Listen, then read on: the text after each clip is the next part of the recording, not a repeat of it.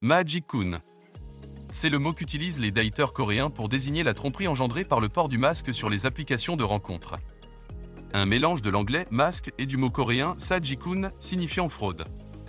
En Corée du Sud, le port du masque sur les photos de profil a fortement augmenté selon certaines applications, et plusieurs profils apparaissent uniquement avec des visages masqués.